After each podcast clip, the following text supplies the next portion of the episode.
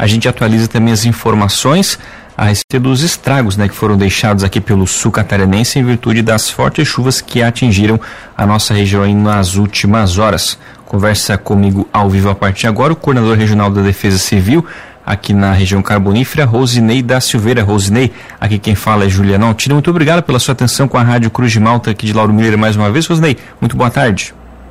Boa tarde, Juliano. Boa tarde a todos os ouvintes da Cruz de Malta. Satisfação estar aqui com vocês para passar as informações aí do resultado das chuvas da nossa região. Então, Rosnei, conta pra gente qual foi o efeito dessa forte chuva que atingiu aqui a nossa região nessas últimas horas, o que já deu para fazer de levantamento? Os primeiros danos aqui na região já começaram por volta de duas e meia, três horas da manhã na região, o acumulado de chuva é, a precipitação foi bastante forte, acumulada de maneira concentrada, e as encostas aqui mais próximo do, da serra, pegando Uruçanga, Treviso, Lauro Miller, foi uma área bastante atingida. Então nós temos danos registrados bem intensos nesses três municípios. Agora há pouco, em reunião com o gabinete do prefeito de Treviso, Valério, com seus assessores, foi decidido pela decretação da situação de emergência diante dos danos materiais volumosos e alguns danos eh, humanos também, comunidades isoladas, né, porque pontes foram destruídas, carregadas, bastante danos em outras pontes também. Nós tivemos cancelamento de transporte escolar, né, né, danos na, na, infraestrutura de abastecimento de água e, e também energia elétrica. Então, bastantes danos aqui na cidade de Treviso levando o prefeito à decretação de situação de emergência. Em Uruçanga, estou indo para lá agora, também muitos danos, interdição de estradas, pequenos pontos de deslizamentos. Então a gente vai ter uma noção maior agora de tarde, mas o coordenador municipal já está passando para a gente uma situação de múltiplos danos também provocados pelas chuvas.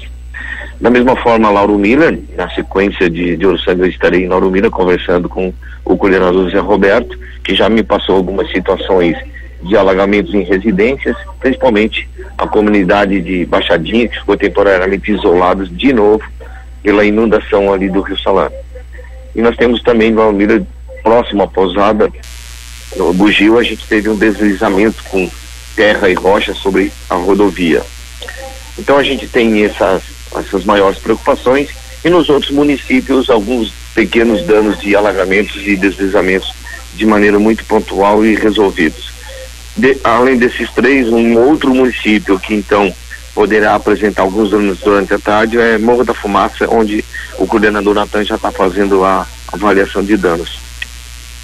Então, Rosnei, por enquanto, nesse primeiro momento, somente Treviso já decretou a situação de emergência, né? É, isso mesmo, a avaliação não, não finalizada, mas da maneira que chegou nessa manhã, ah, o índice é para a decretação de situação de emergência para que o prefeito pudesse ter uma melhor, é, uma, digamos assim, uma melhor metodologia administrativa de resolução dos problemas causados pelos desastres.